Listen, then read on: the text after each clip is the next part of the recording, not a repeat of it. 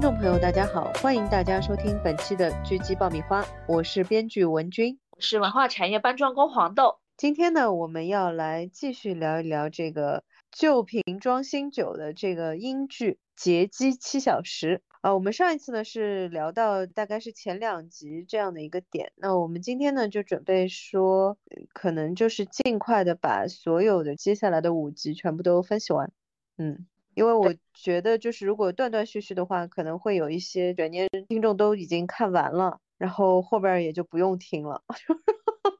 这主要是前两集是铺垫啦，就是所有的设定我们详细的讲了之后，后面就会比可以比较快的讲了。我说实话，我觉得其实它的展开还挺完整的。前两集从起承转合的点上来说，它起的部分，然后承的部分都已经就是推到这个中间点了。其实，因为。我觉得他很厉害的一个点是说，他第一集就把起这个完全完成掉了，这个还挺少见的。其实，因为一般还是会压到大概第二集或者是第一集结尾、第二集头这样子。我没有想到他是直接第一集都已经就是结完了，而且就是已经往后推了这个情节。对我记得这个点上次有有有聊到过，就是它属于那种情节的抛和接都特别快的，嗯，一个梗都是就是不留过三场戏的。现在买下去，马上就用；现在买下去，马上就用，就是这样。就是它的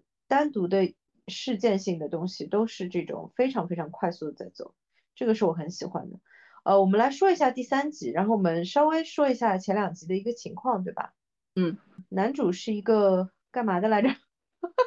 企业谈判。对他是一个危机处理专家，他是专门负责一些大型的企业并购当中。等于是最后一集这个点上，一般都会请他去，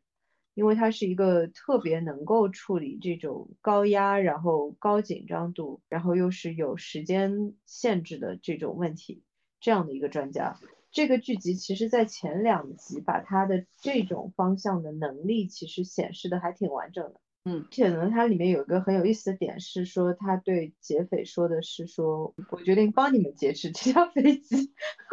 其实这个点是非常非常特别的一个一个点，就是你几乎从来没有听到在任何的这种劫持类的这种的故事里面有一个主角，而且是绝对主角啊，对着劫匪说啊，我决定帮你们，这立刻变反派是不是？就让人觉得哇，这个故事就这群编剧有点东西，你知道我的意思吗？嗯嗯嗯，他敢这么写也是很不容易的，因为你知道他肯定不会让主角是反派的嘛，他肯定不会是真正意义上站在他们那一边的。但是呢，就他敢写这样的台词，就觉得呃就挺厉害的。前两集其实就是第一集基本上就是这个劫机的完成。然后呢，在这个劫机的完成过程当中，它最重要的一步是打开驾驶舱的这个门嘛，嗯，然后他们是用的这个人性的弱点来完成的，就这个机长和那个飞机上的一个空姐其实是有这种不伦的 这种关系。那么，因为这个机长是已经结婚有孩子的，而且这个空姐好像也是有孩子的，我记得，就是他那个就是很。后来了，就应该是接近最后一集，他的那个手机上面其实是他和他女儿的合照。Anyway，反正就是说利用了这个机长的这个弱点，然后因为驾驶舱的门是只能从里面打开的，嗯，然后他就打开了，打开了之后他们就控制了整架飞机，然后这个男主呢就一边就是笼络这个这个劫匪，就是说好的，我帮助你们劫持这架飞机，那另外一方面呢，他又是。通过这个机上的游戏系统，在跟这个机长在进行沟通，跟他说怎么样向地面的这个控制台去非常隐秘的传递这个信息，就是说他们其实是被。劫持。那么到了第三集呢？这个在我看来又是一个很巧思的点，就是我觉得所有有一点编剧的概念的人，其实都会想，这个剧名叫《劫机七小时》，那就算说它的英文版就只是叫劫机，那其实你是可以看到它一共是有七集嘛。那你如果有一点编剧的这个经验，或者是干这行的，或者是有一点点理解的人，都会这么想，这样一个题材你怎么？怎么写七集啊？因为通常的一个电影的时长大概是在一百二十分钟左右，这种的体量作为一个就是解机然后营救的这样一个过过程，通常都是就是比较合适的，因为你其实变不出那么多的 twist，就是你很难有那么多的翻来翻去，这个一翻两翻三翻这样。所以我看完了前两集之后，我的思考点也确实是这个点，我就在想说。我特别想往下看的动力在于说他怎么样撑完这个七集，主要是编剧，你还有多少花里胡哨的东西能撑过去？你得多少剧情撑起来？对，然后竟然还不是撑完的，非常的精彩，紧紧的抓住了节奏，紧紧的抓住了观众，然后一直到了第七集。天呐，看到第七集结尾的时候，就想说就这么完了。我还想说，你还有那么多条线没给我说完，结果就是我火速看到进度条结束，然后就说啊，这样就完了？你还想看什么？你想看反派那条线是吗？就是你懂得，结尾的时候总会有一些英雄归来啊，跟家人拥抱啊什么的，他连这些家长里短的东西他都直接砍掉，他就不讲了。呃，这个人家不屑，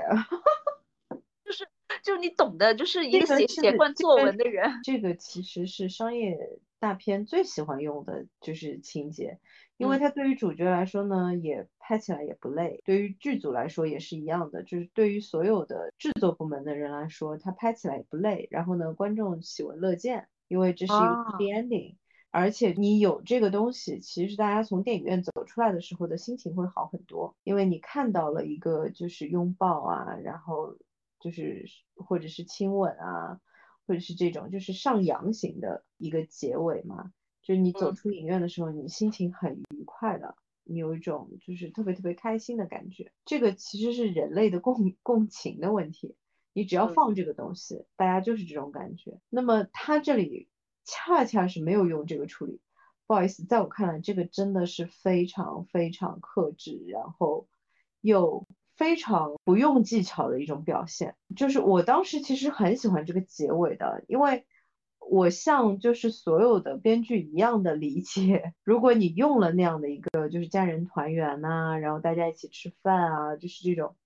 特别特别就是完完满的感觉的这种结尾，就一定可以再提升一下，但是它恰恰没有用。作为一个编剧来说，我就觉得哇。就你得有这个心气儿，而且就是说，你看他前面所有的技巧，就真的是，就是我上次有讲，愿意花笨力气的，从编剧到导演到演员都是愿意花笨力气的这种风格，这个给我的感觉特别的好。然后呢，他又是特别不喜欢用这种套路的东西来套路观众的，这个给我的感觉也很好。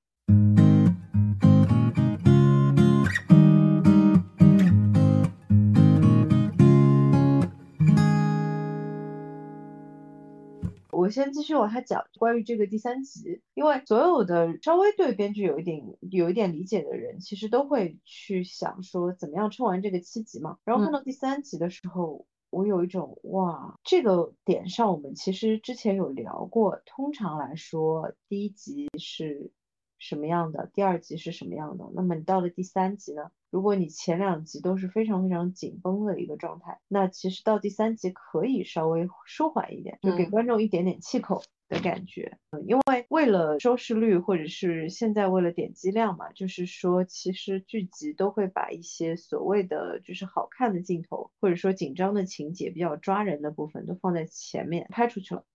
那么到了第三集呢，一般就会比前两集的这个节奏就会舒缓一点下来，这样呢制作体的每个人都比较轻松，还是这个问题，就大家都比较轻松，然后呢这个戏还是好看的，而且呢给观众也有一种，哎呦，终于就是前面紧张了那么久，这里终于就是可以稍微缓一缓，但他们完全没有，一点点都没有 放松。呃，我那个时候在说嘛，因为奈飞那个时候就是流行出了一种一直坐在那里。把一季都看完的那种看法叫 binge watch，我真的是觉得这个剧，如果你 binge watch 的话，就是如果你一口气看完，这不得得心脏病啊！就是那倒没有那么，只是说会很嗨，真的会很嗨。会吗？你你是觉得很嗨是吗？我看了两集，我缓一缓，我继续看，就是因为你你是又紧张又刺激，然后你又想着说我想接着看完，所以就是一边要得心脏病，但是一边又很喜欢，是吗？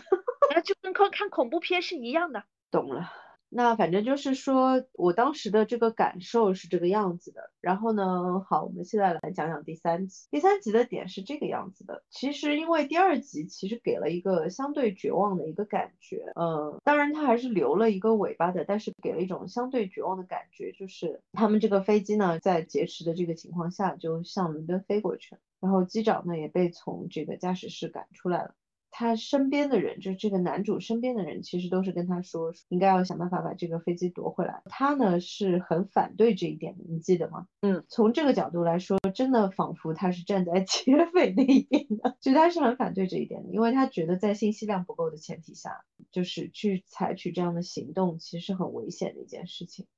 那我个人觉得，首先这是很符合这个人设的一个处理，也就是说，编剧在。整个的人物的设计上面，就是给他的所有的戏份，给他所有的这个线索的这个走向，都是非常符合这个角色的。别的人都是在一种恐慌的状态里面，在一种就是完全感性的判断和处理的这种状态里面。只有他，你看他全程从头到尾，整个七集里面始终保持冷静，有没有？他就始终都是在理性分析，对，然后再看所有的可能性，在判断所有的信息。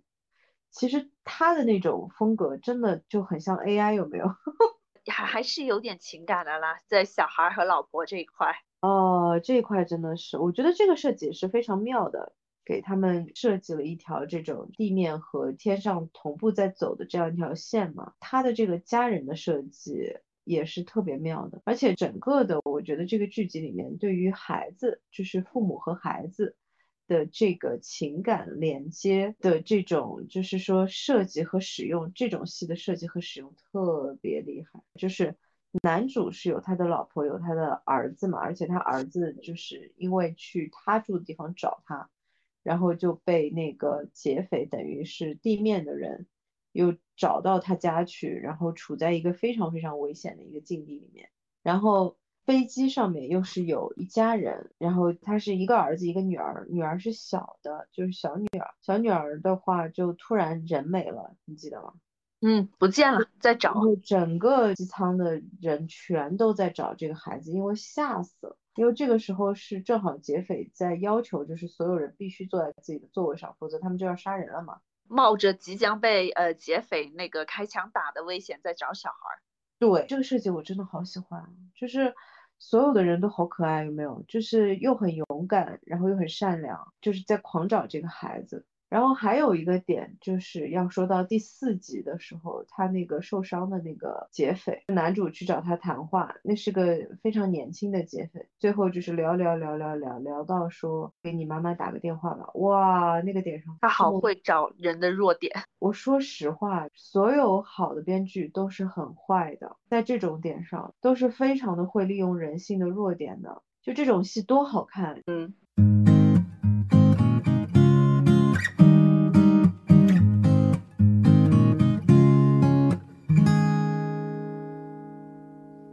先说那个前面那个点，就是说，其实第三集的时候，他们抛出了一个新的信息，这个信息给到我的一个就是觉得非常佩服的一个地方。首先，这个信息的第一个线头其实是在第一集的时候就埋下去了，是哪个线头呢？就是经济舱的那个女孩子发现的那颗子弹。嗯哈，其实它是一个非常多功能的设计，这个也是我觉得这个这个编剧的特点，它的一条梗永远不会只有一个功能的，我就是太喜欢这种，而且是你感觉它是有短线和长线的，是的，是的，是的，短线是本集就给你揭晓谜底，长线就是你可能看到第七集就会发现，哦，这个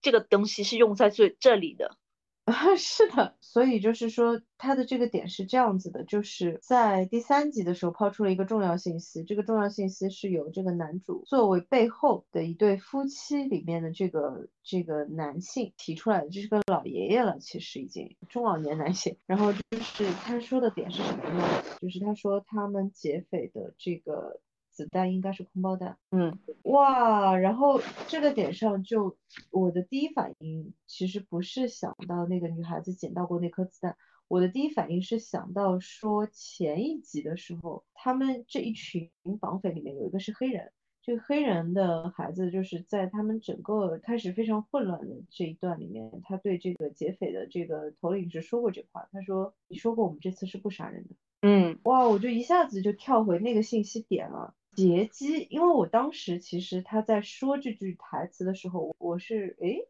愣过一下的，因为。怎么可能说这么确信说这次的劫机不会死人？怎么可能这么确信？那么到这个点上，好的，我知道为什么他能这么确信，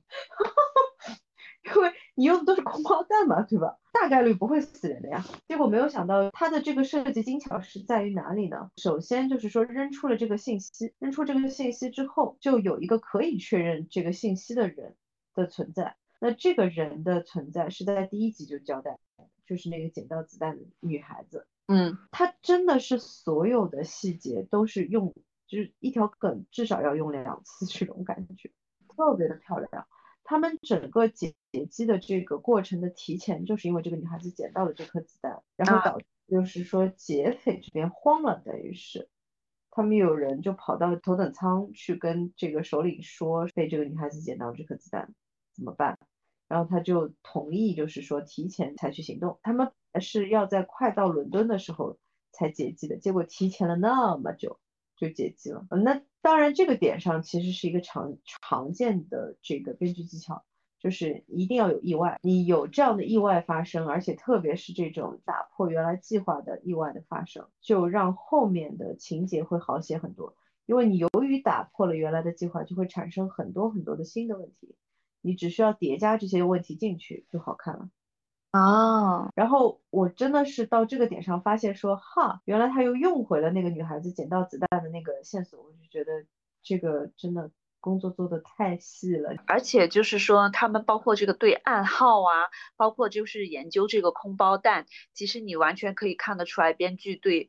飞机上所有，就是说它可能会出现要利用到的物体，已经研究到了极致了。他们这个肯定是非常非常就是严谨的，就它整个的，因为你看它那些就是偏差三度是在给地面发信号啊什么的，就是所有的这些就全都是用的这些就是真正意义上的航空行业的一些规定嘛。嗯，但是哎呀，这个我突然又要说一个，其实我不想批评这个事情，但是呢。就是你记得我们有一次聊到《Unbelievable》那个美剧那个项目的时候，嗯，说过就是说这种过度的揭秘性的这种宣传啊是不太好的。对，就是你把一些就是真实的其实是隐秘性的这种信息就这样子咣扔出去了，那其实是给了犯罪分子很多的便利。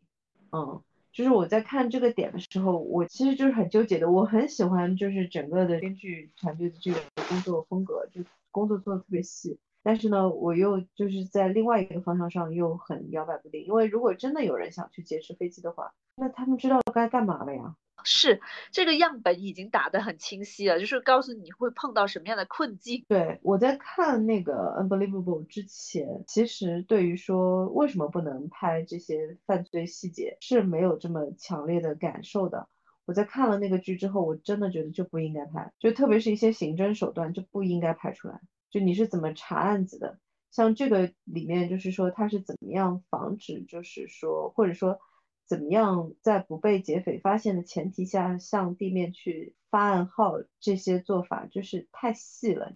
我又很佩服他的工作做的那么细，就心态上很矛盾。我一方面又很喜欢他的这种工作方式，我觉得他工作做的真细，就是真好，真好看。但是另外一方面呢？我又很担心，就是想要去劫持飞机的人就学到了，也有可能是某一方面是，假如你被飞机劫持的话，你可以怎么样联系对方的一些信号也被绑匪可能也识破了，就什么打开阅读灯啊，呃呃，就是什么整拿个牛奶瓶把牛奶的 slogan 画出来哈，就这些能够给车上人信息的东西，感觉都被发现了。不是这个，我觉得就不会，这个我倒是觉得也是给就是。众多就是万一不幸遇到啊呸呸呸，就不幸遇到这种破事儿的人，给了一些提示，倒是真的。说实话，虽然就是拍出来这个过程如此的丝滑，虽然对于劫匪这边来说其实一点都不丝滑，但是它依然是丝滑的，就整个过程。嗯，你去查真实的案件，其实真的没有这么丝滑。然后它其实就是因为他们其实会比就是现在拍出来的这一群。的劫匪要紧张的多得多得多。无论就是你们是有经验还是没有经验，不好意思，通常就是没有经验。劫持飞机哪里来那么多经验？就算是你内心非常强大，然后非常有经验的劫匪，依然是无比的紧张。所以我觉得他们是不会注意到这种什么阅读灯的狗屁。而且我我觉得这部戏很上帝视角成了一个优势。就就如果你是真的现实当中，其实是很容易存在信息差的，就是你不知道我在做什么，我也不知道你在做什么，大家是有点错开的嘛。但是在这部戏，劫匪互相能知道对方在做什么就不错了。嗯 就是这这里就是所有每个环节都很清晰，是的。然后这个里面呢，就是很漂亮的，我觉得就是说他把这些乘务员，然后包括就是乘客，所有的这些角色都用到非常漂亮了。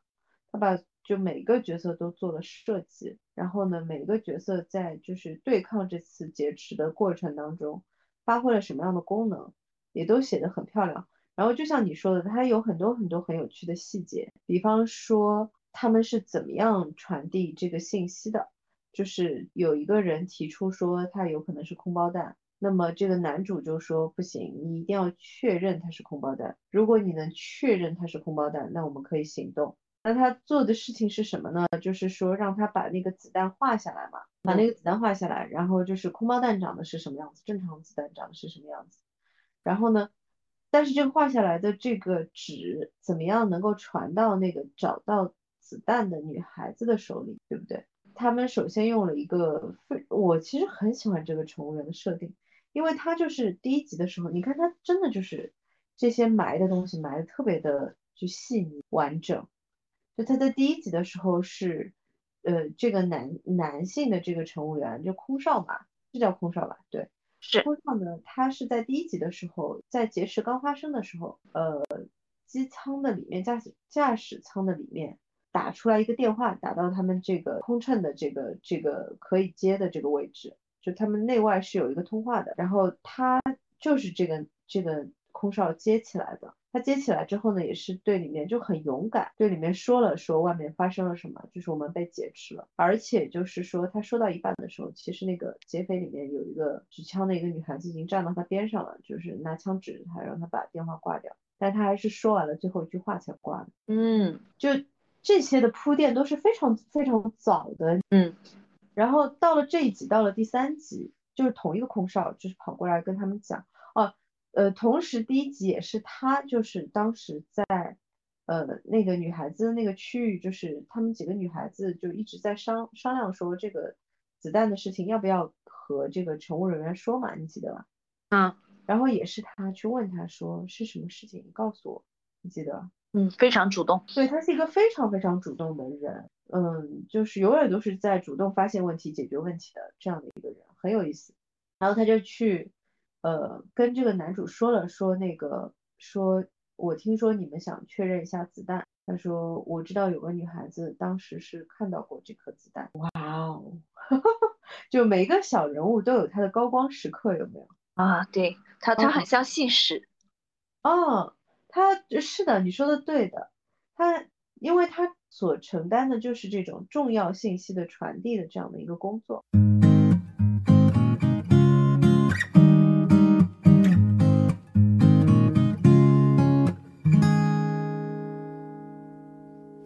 我非常非常喜欢这一集的点是，除了男主之外啊，就是这一群的乘务人员，他们之间这种工作上的小细节和他们的这种默契的互相配合啊，怎么样去完成这个任务的这个过程，我非常喜欢这个。然后还有就是所有的乘客都不顾危险去寻找那个不在自己座位上的小女孩，哇，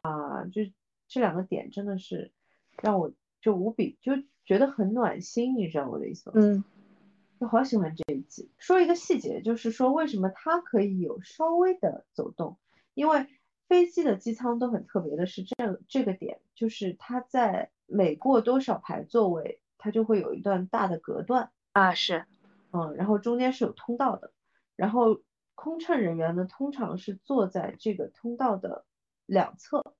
就有的是坐在通道的内部，有的是坐在通道的外侧，它是对着这个所有的乘客的，而且有专门的位置。对他们是有专门的位置，这个位置是可以翻下翻上，它是一个类似于可可以可以收起来的这样的一个椅板，就是椅子板这样子。这个座位上面还也还是带那个安全带的。嗯，然后呢，这是为什么？就是这个空少可以趁就是说巡逻的这些劫机人员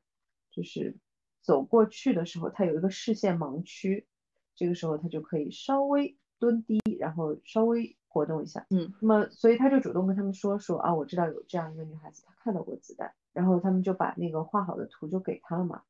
让他去跟那个女孩子说怎么样确认这个事情。然后同时呢，他们空乘的这个感觉是。空乘的这一组人的这个组长是一个有一点年纪的一个女性的空姐，然后就跑去跟这个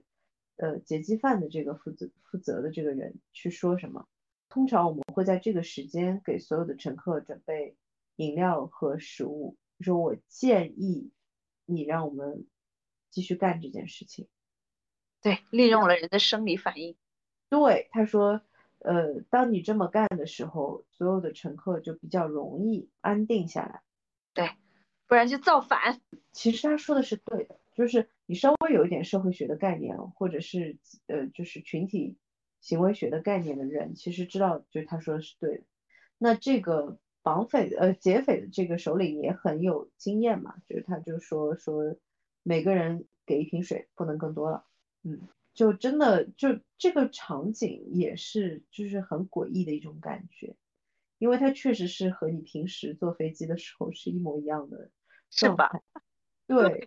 但是它的氛围感是完全所有的人都是紧绷的，这根弦快要绷断了都。劫匪那边其实也是紧绷的，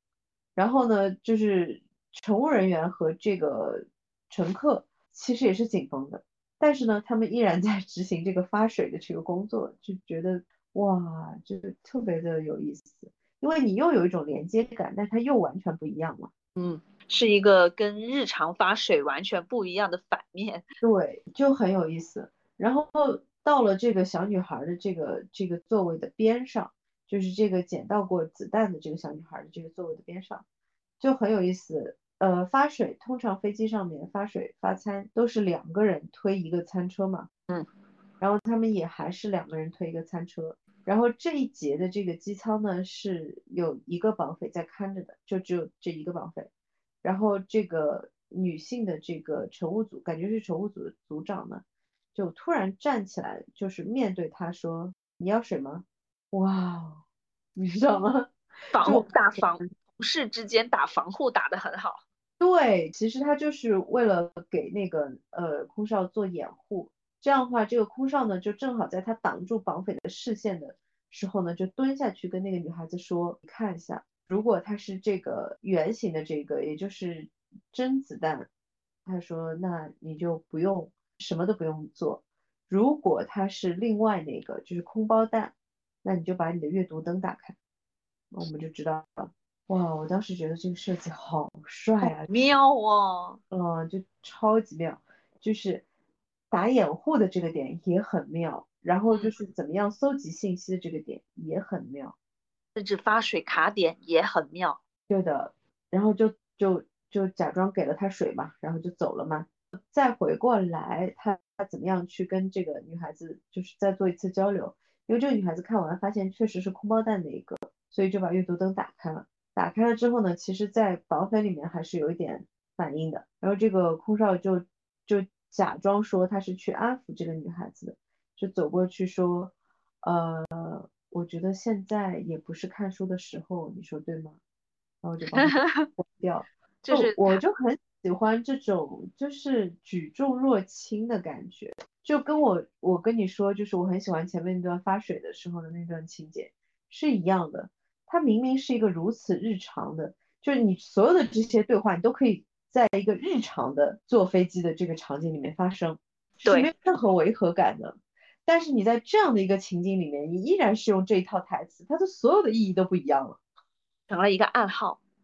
对，你就觉得哇，就太厉害了啊！这而且真的就是算计到了方方面面飞机上可能会发生的东西，并去充分运用了。嗯，是的，因为它其实算是是一个固定场景，嗯，的一个故事。劫持的类型的呃故事通常都是这样，就是我一直觉得劫持类的故事其实很适合做舞台剧，为什么？因为它是三一律的东西，哦，非常固定，确实它是。是就是就是同一场景、同一组角色，然后就是线性时间线，是，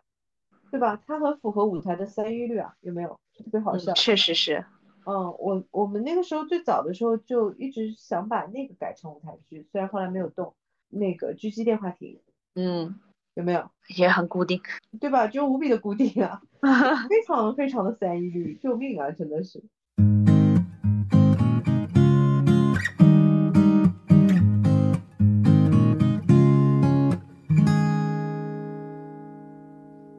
然后好，我们再回过来讲《劫机七小时》，所以就是第三集其实给我的惊喜是很大的，我觉得就非常的举重若轻的这种写法，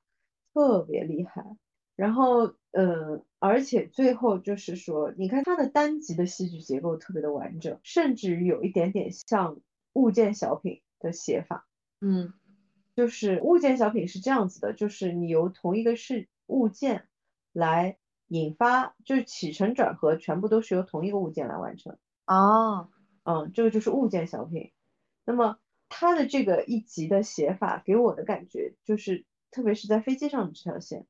就是严格意义上的物件小品的这种写法，哇，好喜欢，就觉得非常的非常的严谨，然后非常非常的经典，嗯，摆的也很实，就很不容易。我个人作为一个创作者去看这一这一集的话，我我是真的会觉得说，你不要去想写怎么宏大，怎么。遥远的一条线，你真的就能把眼前这么一些所有出现在主角周边的事情，你全部把它利用完，去去写这个悬疑，就已经很厉害了。对的，但是我觉得《劫机七小时》的写法真的是很有，就是很有追求。啊，太有追求了！你想想看，我我我，你说完这一条线，我会说另外一条线，就是稍微长一点的一条线，就是绑匪那一条线。绑匪这一条线其实是真的很值得深究的，就是你会觉得说这是一个什么样的犯罪集团？从第一集开始，他就已经收买了迪拜机场的工作人员，让他让这些充满问题的行李能够安全的进机场，然后你又会看到这些绑匪。你从第二集你说，嗯，答应的这次不死人，OK，但是到后面第三集，为了震慑这群，呃，这这群闹腾不安的乘客，他最后还是杀了一个人来杀一儆百，这就是最后空包弹的结局，就是大家发现那么多，不是不是，这个这个你说的有点不好意思，有点太潦草了。啊，这个是这样子的，我为什么觉得它是几乎是物件小品的写法呢？其实就是在于这个点。它一开始的时候是说他是空包弹，然后所以他是有这颗子弹起的吗？嗯嗯。然后呢，整个过程当中，作为就是乘客的这一边，就所有的人都在确认，用尽了所有的技巧，包括就是乘务人员，在乘务人员这个配合之下，确认说他到底是还是不是空包弹。因为如果他是的话，劫机这件事情就结束了呀。嗯，那你作为一个老编剧来说，我肯定知道，就是他就算是空包弹，他也是会，就是一定会开枪杀个人的。对，会后手，你知道吗？就是否则的话，这后那后面几集怎么办？那才第三集呢，后面还有四集呢。嗯，所以我是知道，就是说他肯定是要出这个事儿的。但是呢，我当时就会觉得很佩服的点，你已经绕成这样了，你要再绕回来，这就真的很难了。就这个东西，就像你在对一个很精密的这个天平做一个平衡实验一样，就你在这边加一点点码，在那边加一点点码，再回过来在这边加一点点码，你任何的一边用力过猛，直接就掉下去了，这个事情就结束了。嗯。嗯，配方很奇妙，所以它这一下下去，其实就是空包弹这一下下去，哇！我当时就觉得这个怎么圆回来？我当时是非常非常就是期待的，因为我在这个点上我已经知道这个编剧是非常厉害的一个，就是设计这种点的这样的，就是他这方面的技巧非常的厉害，所以我就很期待说他要怎么圆回来嘛。呃，但是他圆回来的这个点真的是比我原来想的还要妙。因为我当时想到的是，他们其实是带了两种不同的子弹的啊。我当时是想到这一层的，就是因为你可能就是因为这个男主其实这可能是直觉性，也可能是故意的，我不知道啊。就是其实这个男主台词里面是是是在这个点上带了过多的信息的，在我看来，但是也有可能是故意的，就是在说到就第一次提到就是有可能是空包弹的这个点上，那男主说了一个什么呢？他说如果我喊你跟我去解机，然后我跟你说我用的是空包弹，你会不会愿意跟我去解机？不会，因为没有保证。对，就是他的这个台词，当时在我看来是有点嗯，然后我就觉得这是个强烈暗示嘛，所以我就觉得说，啊，那他们有可能其实是带了两种子弹，但是我没有想到的是呢，他们其实没有带两种的子弹，他们是直接用的飞机上的子弹啊，对，就是所有的飞机其实它的驾驶舱里面都是有有枪有子弹的呀。啊，那是唯一的一把枪和少数的那几颗子弹，就是为了让机长和这个副机长可以保护自己嘛。啊，所以他机舱里面是有有这个有枪有子弹的嘛。天呐，这都算到了，就是飞机上有什么东西，呃，他们认研究的太认真了吧？对，就是所以，我哇，然后我当时就哇一下，就觉得嗯，就是什么呢？就还是这个点，就这个编剧很愿意花力气。呃，基本上到我这种，就是不好意思，没有那么愿意花力气的编剧，就是我可能让他带两种子弹就结束了。哦，对我我当时看的时候，其实没有细看他从哪里拿出来，我就看到他从一个兜里拿出来子弹，立刻就冲上去。以为他也是带两种子弹，对吗？我以为他带带了不同的枪什么的。没有，他其实是他带的枪就是跟飞机上的这个枪是同一个型号的。嗯，然后呢，他直接是用的飞机上的子弹啊，然后我当时就觉得我靠，就是很屌啊，真想不到啊，嗯，就这个设计真的很厉害，怎么办？又又觉得犯罪集团他们好厉害啊，这所怎么能盘算算无遗漏呢？这个犯罪集团。对我现在心思又绕回来了，我现在又觉得说，其实这个片拍成这样应该也没有问题，就是大部分的罪犯应该没有这个智商。真的，就是这个犯罪集团真的让我浮想联翩。虽然说这个犯罪集团其实没几条信息，但是就是你想想看，就是他们这个缜密的布局，甚至连机长和这个乘务员，呃，什么时候去开房都很清楚。然后再再包括你一开始以为他真的就是想释放那个贩毒集团的老大。那两个重要人物其实不是，但是这个让我们后面再讲，好吧？我们一点点往往前讲，讲到那里的时候再讲，好吧？嗯，这样如果不想听后面的剧透的观众，他就可以停下来。然后到这个点上，其实是这样的，就是我再说一遍，因为这是第三集，所以我一开头就知道他肯定是实际上他们是有真子弹的，但是我不知道他会用什么样的方式来设计这个点，就是他的真的子弹到底是从哪里来。然后呢，就是他会用什么样的方式来交代这件事情？然后就真的是果然，就是说那个就是用杀了一个人，因为你说什么其实都是没有意义的，其实就是证明这是真的子弹的点，就是开枪杀一个人。嗯，这个点上其实我是猜到了，但是我没有猜到的是说哇，用了那个就是找小女孩的那个梗，然后呢，那个被杀的那个女孩子其实就是为了去找那个小女孩。就是，然后没有及时的回到自己的座位上。他们其实就是让空乘，就是通过这个呃机上的广播，就是对大家说说，就是现在开始倒计时嘛。嗯，就大家都要回到自己的座位上。如果倒计时结束之前没有回到座位上，就会被一枪崩掉嘛。你记得吗？嗯，是的。然后这个时候呢，其实同时是男主，就是已经偷偷的移动到了就是很后面，就是他。他认为就是最弱的这群绑匪里面最弱的是一个老老头嘛，啊，他就决定去跟他一对一碰碰一下，看看能不能直接把他给先干掉这样子。这个两条线是同时的，然后他正好在跟这个老头在搏斗的时候，他说：“你开枪呀！”啊，引诱他开枪。哇哦，然后包括这两条线推到这里正好重合。就那一边开枪杀了一个人，这边他喊这个老头开枪，其实说实话就是非常非常常用的技巧了。但是他难的不是在这个点上，就是呃等于是枪声响起，你不知道谁死了吗？啊是，虽然我们都知道不可能是男主死了嘛，对吧？后面怎么拍呢？是吧？一直 Elba 这么重要的一个角色，他到底是个什么情况呢？这个枪响起来，他到底是打了谁？这个其实是个常见编剧技巧，就是你在这一集的结尾留一个大悬念，你让观众去猜到底是谁被打中了，这个人到底死没死，就就这样。虽然这个结尾的这个点是一个常用技巧，但是它前面的铺垫的线真的太厉害了，就它真的是把这个几条线的长度在这个点上正正好好对齐。救命啊！被你这样一说啊，就觉得很厉害，有没有？嗯，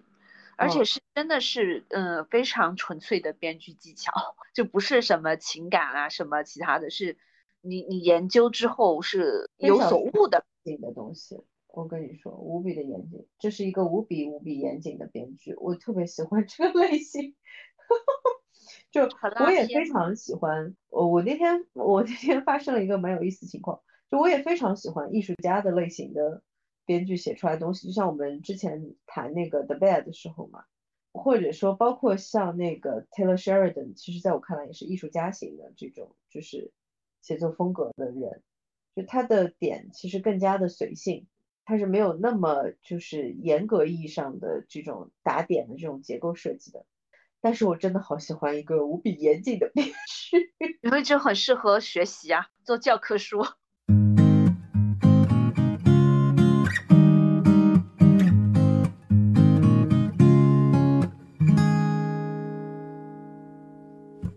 其实是有两种，或者说所有的作者、作家的类型其实都是有两种，一种是建筑师类型，另外一种是园丁类型。那么园丁类型其实就是我刚才说的比较艺术家的那种，就是他种下去，他也不知道出来是个什么样子。嗯，但是呢。呃，不代表他是一个差的编剧，他是个很好的编剧。嗯，他会非常就是用心思的去培养这棵苗，然后给它浇水啊，给它施肥，给它除虫，然后它会长得非常茁壮。那另外一种呢，就是建筑师型，就是他铲土的时候，打地基挖第一铲土的时候，他就已经知道最后造出来的房子是个什么样子了。嗯，他有图纸。对。而且是有就是精确的图纸的。我个人呢，其实是建筑师型的编剧。然后从这个角度上来说，虽然我两种编剧其实都喜欢，我有就是两种类型里面我都有非常非常喜欢的编剧。但是因为我自己的风格是建筑师型的嘛，所以我看到一个非常厉害的建筑师型的编剧，我会觉得哇哦，你知道我的意思吗？嗯嗯嗯，哇哦，我有那么多可以跟他学的东西。是。这就是为什么我们呃七集要慢慢讲的原因，就是我感觉你已经有在拉偏了，而且所有的细节你都记得好牢。啊，对，因为我确实就是学了很多东西，这种时候不学，什么时候学就好开心。嗯，就他做的真的就是每一个细节点，然后整体结构就没有任何的疏漏的地方，真的就是所有的细节都用到不能再用了。而且还有反转，就是你以为这就是尽头了，结果他后面还给你拉出一个东西，啊，还能这样？对，非常厉害。然后第三集差不多就是这些吧。我个人来说，我最喜欢的设计一个就是我刚才说的，就是他抛出了一个新的信息，而且这个信息呢，从编剧的角度来看是很难圆的，就是我跟你说的，他等于是在操控一个特别特别精密的一个天平嘛。那它等于是往一边加了一个重码，那这样的话，那不就是这个要翘起来了嘛？对吧？整个的就要往这边去倾斜了，因为它如果真的是确认了是空包弹的话，那这个解析就结束了呀。嗯，结 happy ending。对啊，那还搞个屁啊！就是一集就结束了，因为这个飞机上的乘客的人数加起来真的是远远多于这个劫匪的。你如果没有枪的话，结束了呀。那我当时就觉得说，他肯定是要想办法把这个天平的这个平衡再拉回来的，但是他怎么拉呢？对吧？你又不能太硬，就是给人感觉有这个就是不落地或者是悬浮感的东西，但是呢，你又不能就是你肯定要给他拉回来。嗯，哇，无比的期待，然后果然就是表现的真好。啊，这个拉回来的点就是拉的非常的完整，非常完美。而且还铺了后面的东西，真太厉害了！就就你你既然现在说起来，我又联想到了这个死去的这个女性尸体，到后面嗯，还是在用啊，对还会再用啊，是啊，很漂亮啊，就是你知道我的意思吗？它永远都是有前手有后手，然后呢有铺垫有反转，就是每一集都是这样，而且就是每一个细节梗都是有短线功能和长线功能，特别厉害，是非常精妙的棋盘。对，非常非常厉害。我觉得这个人可能也是一个象棋的高手或者是之类的，嗯，就我很少看到这么心思缜密的这种写法，看得我哇哦那种感觉。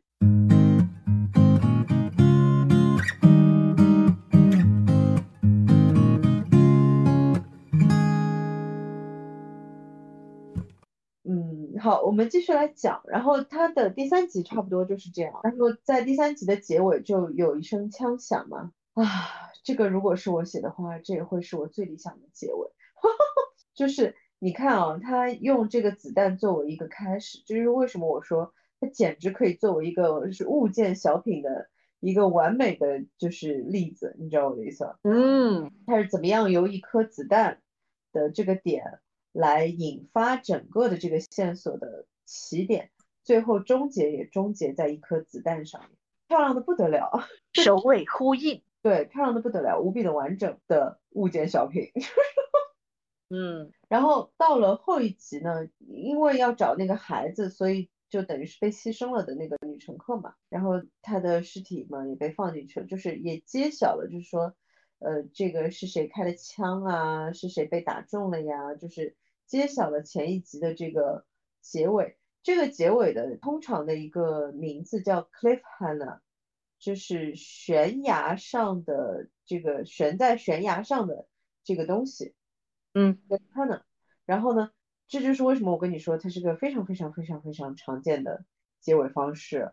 由于它如此的常见，它都有自己的名字，你知道吗？所以就是后一集就直接就是交代了嘛，就是说上一集是谁开枪啊，是谁被打中了呀，然后就是整个飞机上的这个状态又回到了就是说紧绷的，然后大家就是被劫匪控制的这个状态嘛。嗯，也就是说，他在这一集上一集的这个结尾呢，把这个天平就是完美的又回到了一个平衡点上面。这一集的开始呢，其实又开始往另外一个方向去加码啦。这个时候呢，就开始讲说地面上他们已经非常接近要发现这些劫匪以及劫匪的身份了，记得吧？对，他们前面在查，就是说这些人都是谁嘛。因为就只知道说飞机发生了问题，飞机被那个劫匪劫持了，但是不知道谁是劫匪。那么飞机的好处呢是说它是有那个完整的旅客名单的，然后上面那个你的护照号啊什么的，如果你是国际航班的话，就是你的护照号啊什么都是有的。那如果像中国，如果你是国内航班的话，那就是身份证号码。嗯所以他所有人的信息，地面的人是都有的。好。那现在的问题就是说，怎么样从这些已经有的所有的这些信息里面来排查出是哪一批人是劫匪？这个点也很妙，我觉得，因为他也是这种，就是我觉得这个编剧不放过任何一个可以做设计的点。嗯，因为他一开始让这个男主的这个，哎呀，老婆的现男友要死，哈哈，是，每次说到这个非常长的前缀，就会觉得。诶，有一点尴尬，然后就是老婆的现男友，他的分居的男主分居了的老婆的现任男友，呃，就是他其实是第一个，就是给这个等于是英国的这个呃反恐的这个特，应该是类似于特勤部门吧，打的这个电话，就说的这个事情，然后等于是从他这条线推动的。然后让整个就是地面这边就知道了这个飞机上的情况嘛。那么这个事情就是被发现了之后，其实就跟他就没有关系了，因为那个就属于就是机密型的，由这个呃反恐部门、安全部门来处理的事情了嘛。那么他呢还就是不死心，这个点上我觉得是蛮漂亮的，就是展现了这个呃男主的一种，而不是男主，男主的。老婆的现任男友 的一种性格里面的东西，就是他其实是很想要帮忙的，嗯，他很想要帮助能够解决这个问题，就是他是这种类型的人，这个铺垫其实也很重要。就除了它本身的功能性之外，这个铺垫也很重要，后面也还是会用到的。嗯，然后呢，我觉得对于男主的老婆的这条就是设计也很漂亮，是什么呢？哎，他老婆那个是大学老师吗？是类物理学家。对，他是个量子物理学家。不好意思，因为我非常非常非常的喜欢量子物理，所以我终于有机会 来说一下，就是通常肯定没有机会讲的这个事情。就是他在正好在说，就是说那个关于飞机有没有被劫持的同时，就是他去大学做了一个演讲，然后就是讲量子物理的，然后他说就是在这个呃物理学当中有一种现象，也就是说有可能，哎，他当时是直接说的那只猫是有可能死了和活着同时存在吗？他的这段话。是和飞机上面对剪的，是和飞机上面对剪的，所以你会有这个印象。嗯，我终于要有机会在节目当中聊一聊我热爱的量子物理，让我来说一下，就是几乎我觉得就可能百分之，特别是中国人，可能百分之九十九都知道，就是薛定谔的猫嘛。那么薛定谔的猫也确实就是在量子物理的这个领域来说也是非常有名的。呃，薛定谔首先要说一下，薛定谔这个人。他确实是个量子物理学家，然后呢，他在说薛定谔的猫的这个这个事情的时候呢，就是这个现象的时候，是用一种宏观的实验来向大家展示他们在微观实验里面所观察到的现象。我要不把把这句话再说一遍，他以一种宏观的描述吧，这么说，他用一种宏观世界的描述来向你展现。他在微观世界里所观察到的现象，也就是说，他在微观世界里面是真的有看到过，呃，和薛定谔的猫一样的这个情况的，就是在你去观察这个微观世界之前，它是一种叠加态，嗯，这个猫既是死了也是活着，只有当你去观察它的时候，也就是说，在不存在观察者的时候，所有的状态都是同时存在的。只有当你去观察它的时候，这些所有的不同的状态才会塌缩成一种状态，就是这只猫会给你呈现一个状态，或者是死了，或者是活着。所以薛定谔的猫这个现象又被称为观察者悖论，也就是说，它为难的是观察者，嗯，而不是被观察的这个对象。嗯，好，我们回到这个故事里面。他说的这个点就是什么呢？因为他正好是和飞机上的这个这个情节是对剪的，就是他们当时正在非常紧张的确认说这个飞机到底是不是被劫持了嘛，正好就是和他这个理论是有诡异的这种同步感的，因为他正好在解释说这两种情况可能是同时存在的，就是他们又是。安全的又是处于危险的这两种状态有可能是同时存在的，就是对于飞机上的人来说，然后这个就跟他当时在大学演讲的时候在解释这个量子物理的这个现象的时候的这段话莫名莫名的就是非常的重合，这个感觉我不知道你当时你哎我很好奇，如果是不知道这个理论的核心的人看下来是什么感觉？来说一下。我觉得它很妙啊。它是正好，它是正好对应的，就是把这个女主的，就是这个男主的老婆的这个身份和他在演演讲和就是飞机上的状态是对应起来的。对，就我当时就觉得说，哇，我当时的感觉是说，就挺难得的，因为呃，其实我自己也是很喜欢在就是剧本里面加一些这种的细节，就比方说。用一个台词来说一下，或者是用一个情节来说一下薛定谔的猫是怎么一回事。我那个时候，呃，印象很深刻的两个点，一个就是我最近其实有有有发这条朋友圈，因为我最近在重听那个基地的那个原声嘛。我们原来其实有聊过，呃，就是基地的那个女主就是 Gail 嘛，Gail Donick，Gail Donick 是一个非常天才的那个数学家，少年数学家。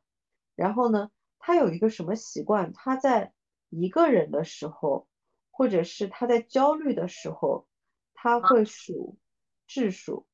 你知道质数是最孤独的一种数字，因为它没有同类，因为它只能被一和自己除尽，嗯，它是不能被任何其他的数字除尽的，所以它是最孤独的一种数字。就是如果在剧本里面，就是可以使用这种的点，我就会觉得很漂亮。为什么？因为 Gail 的心态一直是这个样子的，嗯，就是他是不被认同的。他在 Senex 那个星球上面，那个星球是把数学啊，就是所有的这些自然科学的学科都认为是歪门邪道。然后你如果敢去研究，敢去就是学习传播的话，你是要被淹死的，你记得吧？记得。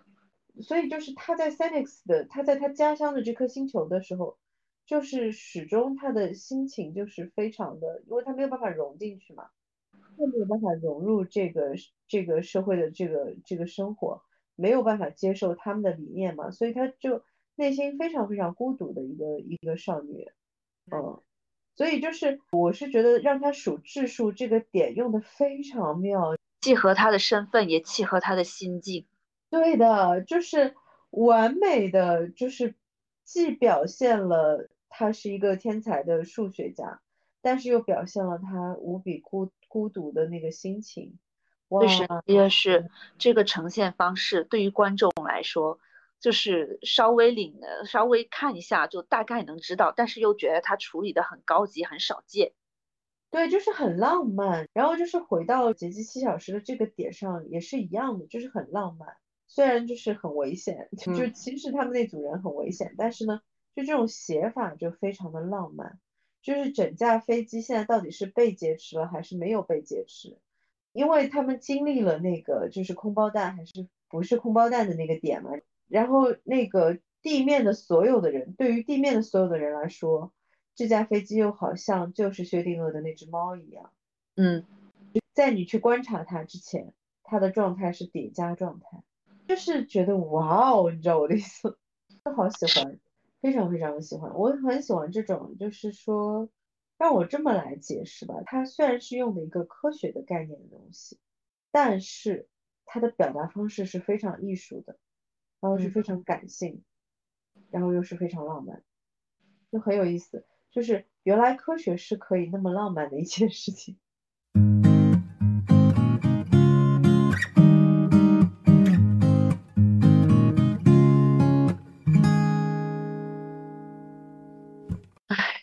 怎么说？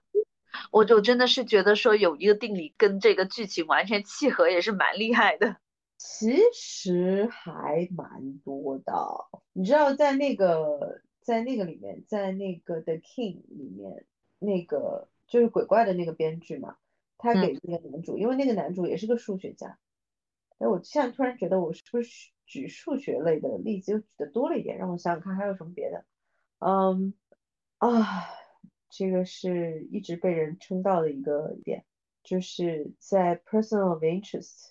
疑犯追踪那个剧集里面，他因为双男主嘛，其中有一个男主是一个天才的，就是他又是一个天才程序员，然后呢，呃，又是个数学例子。真的，我很希望，嗯，就是有更多的人知道这样的例子，我也很希望给到就是数学老师一点点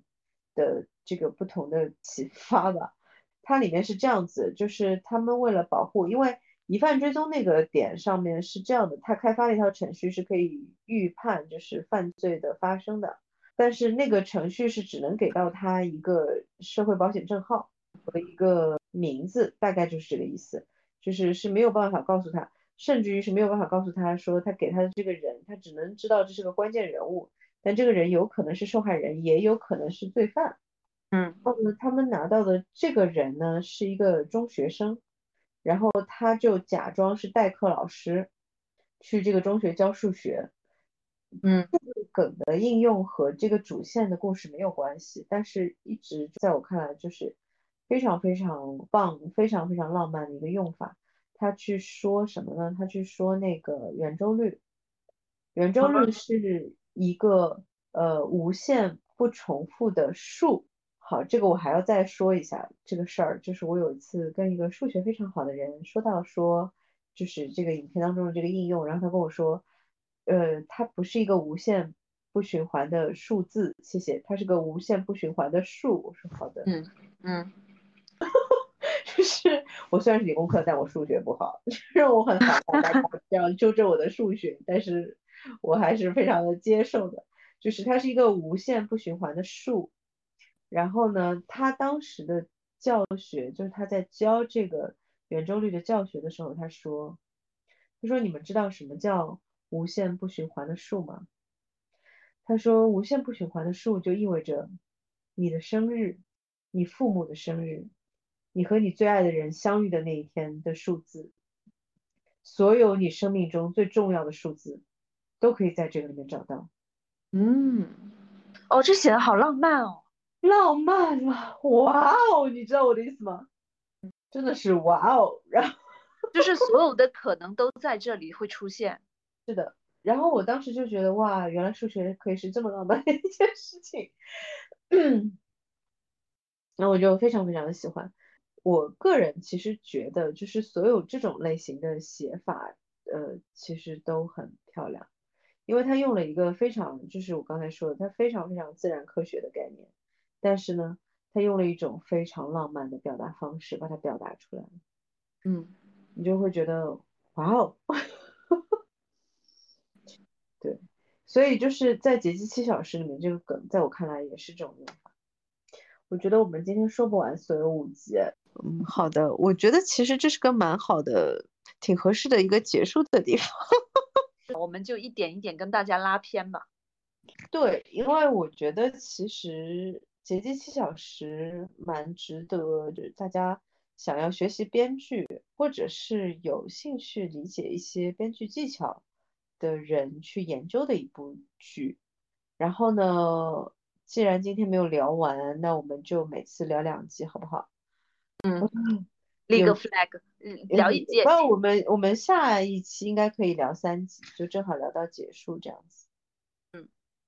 立个 flag，其实大家可以去看一看，然后跟我们的节奏，然后把它整个看完这样子。或者你可以提前看完也没有问题，这个也不影响整个的这个分析的过程。因为我个人觉得我们谈的应该会更细一点，就特别是技巧性的东西。唉，第四集其实还有更多我我个人。非常喜欢的东西，我觉得还没有完全聊透，但是我觉得这个就是用一种很浪漫的表达方式去写一个科学理念的东西，而且又是完美契合这个情节的，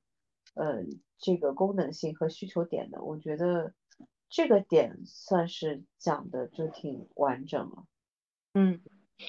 我倒是觉得说细细去讲一集也蛮有意思的。既然就是说这一部戏这么有可聊，甚至是你在讲的时候，其实有一些我没注意到到的细节，就是我没有发现它是那么的关键或者是有用。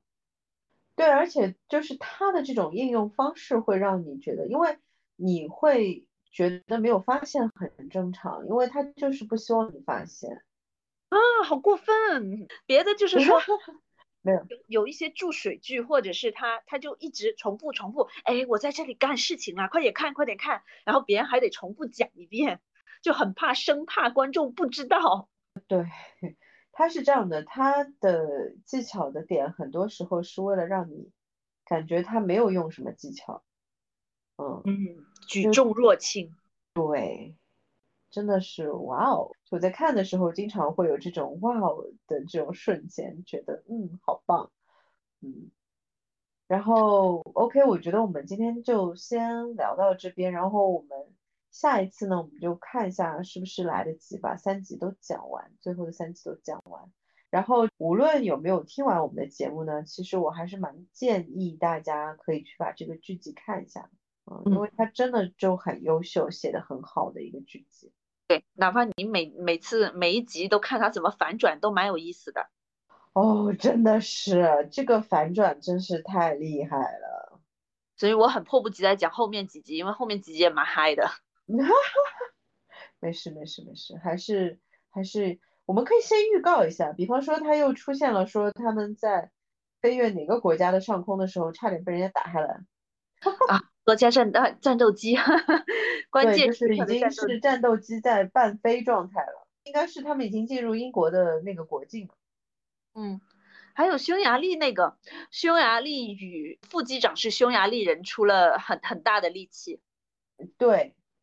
这这个点上也很有意思。这个反正我们留着后面慢慢讲吧。